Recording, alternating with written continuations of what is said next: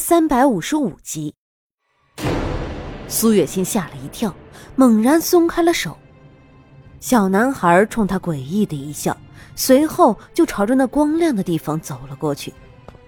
苏月心往那边一看，那光亮瞬间就消失了，取而代之的是一片阴暗的雾霭。在那片雾霭之中，苏月心看到了大大的“冥府”两个字。他吓得不轻，看着小男孩渐渐的往那边走过去的时候，他才反应过来，那个小男孩是鬼。只是为什么他也会到这里来？苏月心不知道，他只是一阵的害怕，就一直坐在原地没有动弹。他看到进入冥府的人都会在一个长相丑陋的老者那里领一碗汤。喝下之后，就会跳进一条满是浑浊的河道。他看着一个又一个的人跳下去，最终是轮到了那个小男孩。小男孩像是没有了任何的自我意识，完全就是任由他们摆布的样子。看到小男孩就要喝到那碗汤，苏月心的心里没来由的一阵紧张。等一下。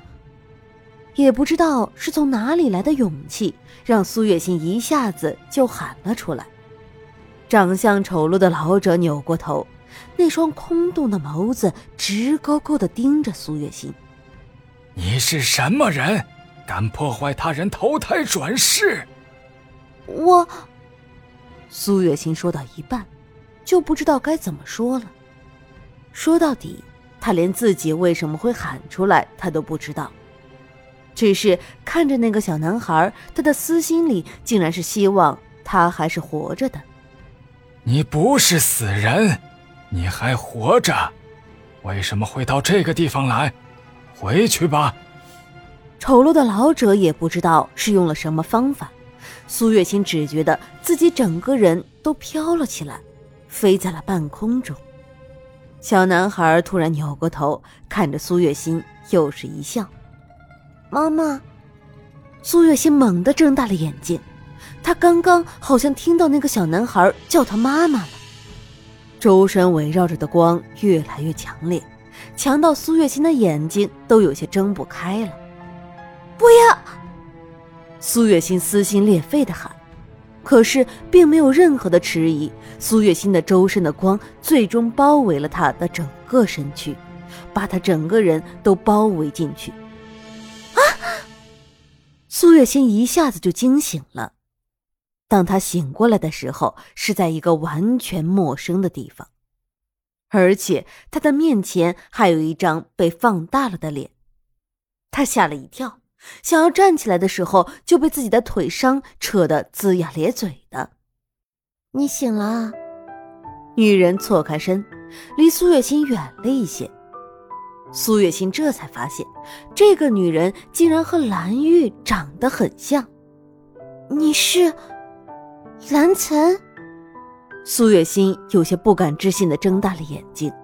那一段记忆实在是太久远了，久远到她差一点就快要想不起来了。蓝玉在临死之前让他把蓝岑杀了，但是他没有这样做。直到现在看到蓝岑的时候，他才想起了这么久远的承诺。蓝岑，谁是蓝岑？我叫蓝玉。蓝玉的面上闪过一抹疑惑，根本就不像是在作假。苏月心盯着他看了好长的时间，都没能从他的脸上找到一丝的破绽，这让他有些茫然了起来。是你救了我吗？苏月心腿上的伤还在隐隐作痛，他知道，他这又是大难不死，被人给救了。只是救他的人是蓝玉，这一点他真的是始料未及。不是我，是我们家主人。主人，苏月心又一次风中凌乱了。为什么这件事情和他预料的一点都不一样呢？蓝玉那样高傲。真的会奉别人为主吗？苏月心直到现在还没有发现，蓝玉的面上是没有表情的。因为发生的事情实在是太多了，他一时之间也不能完全的消化。英明，蓝玉见苏月心似乎是很不解的样子，张口吐出了两个字。苏月心在听到这个名字的时候，心里了然了，也有些吃惊。他是真的没有想到，到了现在这个时候，英明竟然还没有放弃。他人呢？主人去了祭坛，还要一点时间才能回来。你在这里等着他就是了。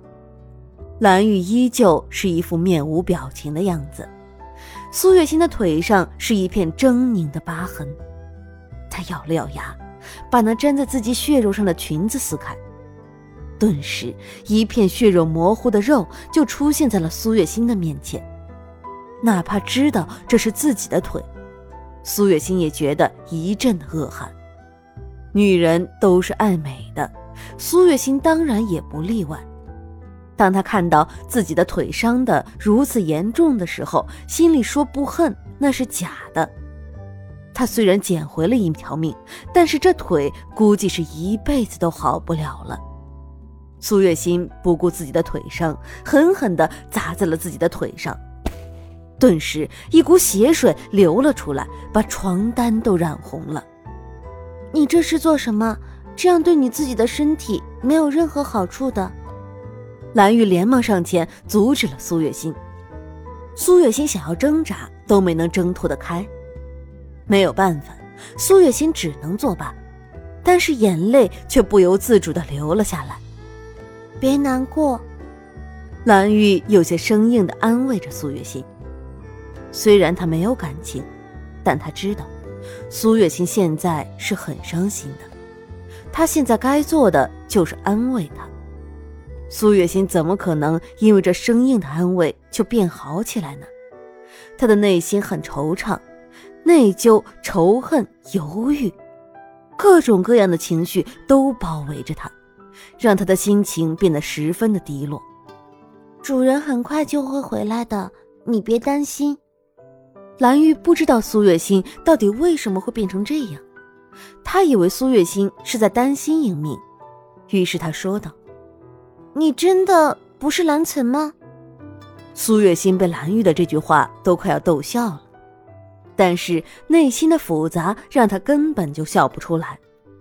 为了让面前的这个女人闭嘴，他只能转移话题：“我不认识蓝岑。”蓝玉沉默的，连一句多的话都不想说。苏月心都不知道要怎么跟这个女人聊下去了，她只能保持沉默，不说话，也没有再做出情绪低落的样子，安静的像是一尊没有生命的雕像。而蓝玉亦是如此。